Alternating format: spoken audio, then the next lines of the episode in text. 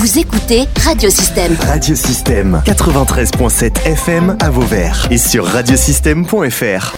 Radiosystème. Interview. Sandra Rosenweg est avec nous.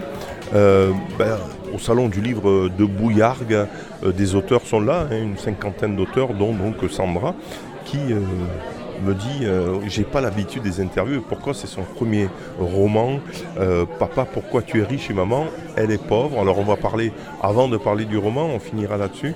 J'aimerais quand même mieux la connaître, Sandra. Qui est Sandra? Alors Sandra euh, donc c'est moi-même. Je suis euh, donc une femme comme les autres. Je vais avoir 50 ans. Euh, la passion de l'écriture m'a pris très tôt, dans la mesure où quand j'étais jeune, j'écrivais des poèmes que j'offrais à chaque fête de Noël ou anniversaire à ma famille. Donc c'est c'est une passion viscérale qui m'a accompagnée toute ma vie. Euh, mais que je n'ai pas pu assouvir malheureusement.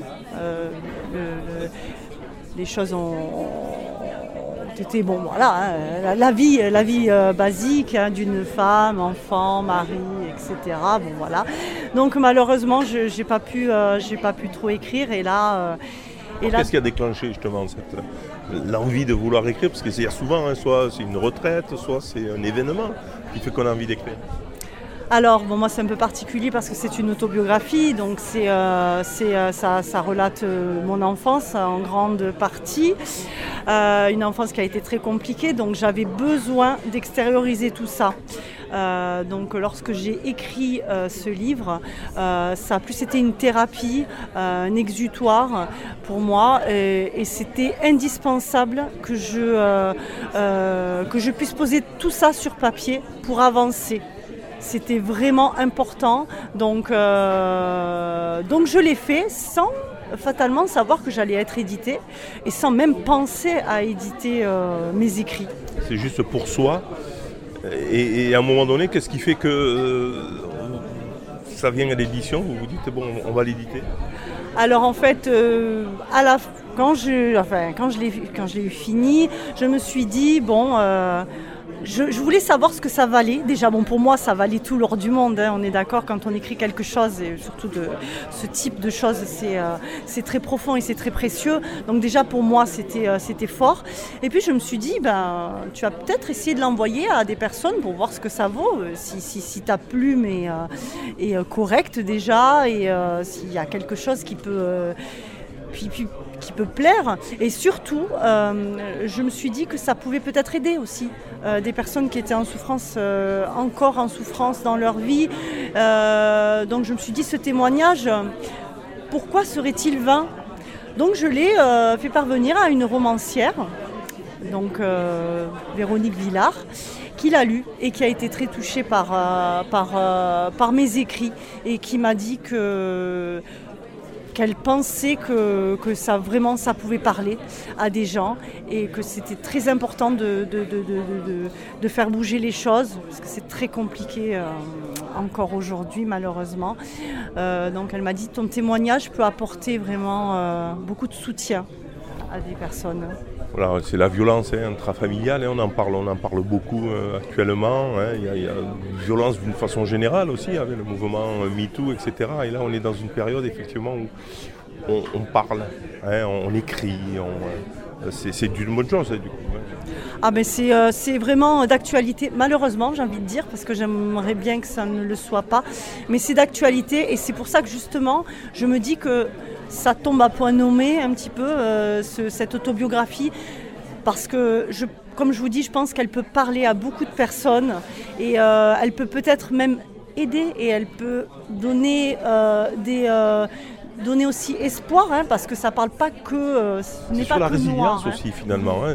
dire, on peut s'en sortir aussi parce que c'est pas parce qu'on a vécu des choses compliquées qu'on est obligé de, de sombrer finalement.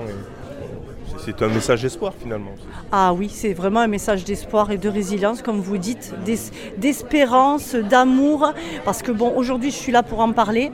Euh, j'aurais pu très bien ne pas être là et euh, faire malheureusement partie euh, du nombre hallucinants et épouvantables de morts, euh, de personnes qui meurent sous les coups. Donc aujourd'hui je suis là, je suis en vie, je respire et euh, je suis heureuse. Donc oui, c'est un message de résilience et euh, un témoignage de résilience. Alors le titre Papa, pourquoi tu es riche et maman elle est pauvre Comment ça veut dire quoi ça Comment il faut le prendre à quel niveau, à quel degré?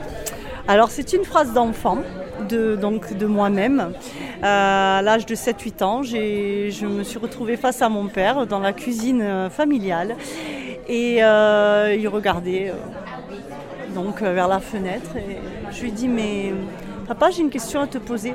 Parce que je ne comprenais pas pourquoi en fait ma mère vivait, vivait de cette façon enfin vivait pauvre ça voulait dire triste.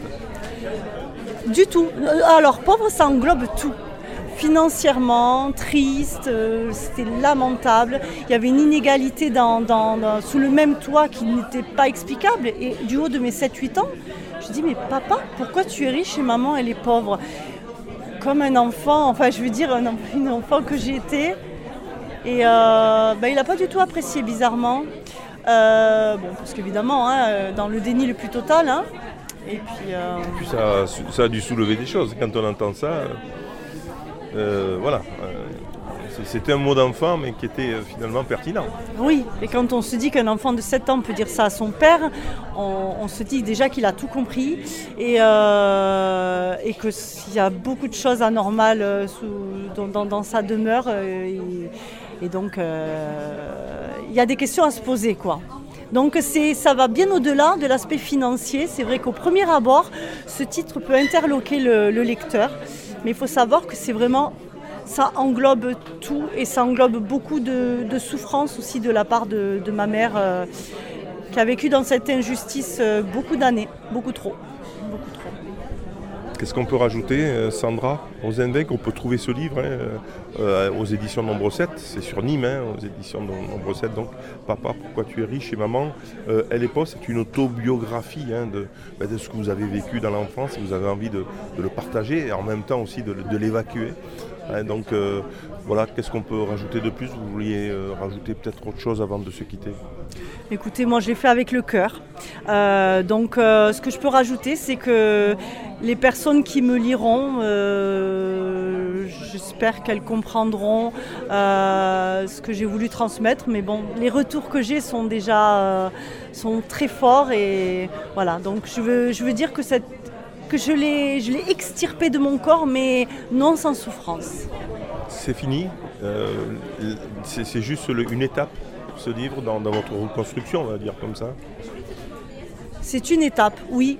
Alors fini, ce sera jamais fini. Je crois que ce genre de choses, ça ne finit jamais.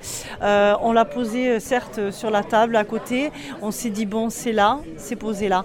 Mais non, on se reconstruit. Je crois qu'on a toute la vie pour se reconstruire, mais euh, c'est quand même bien bien, bien, bien amorcé. C'est plus qu'amorcé, je suis quand même dans une, bonne, une bonne dynamique maintenant.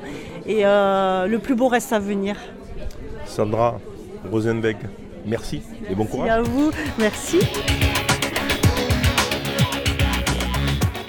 Vous pouvez réécouter, télécharger ou même partager cette interview via le site internet ou le son cloud de radiosystème.fr.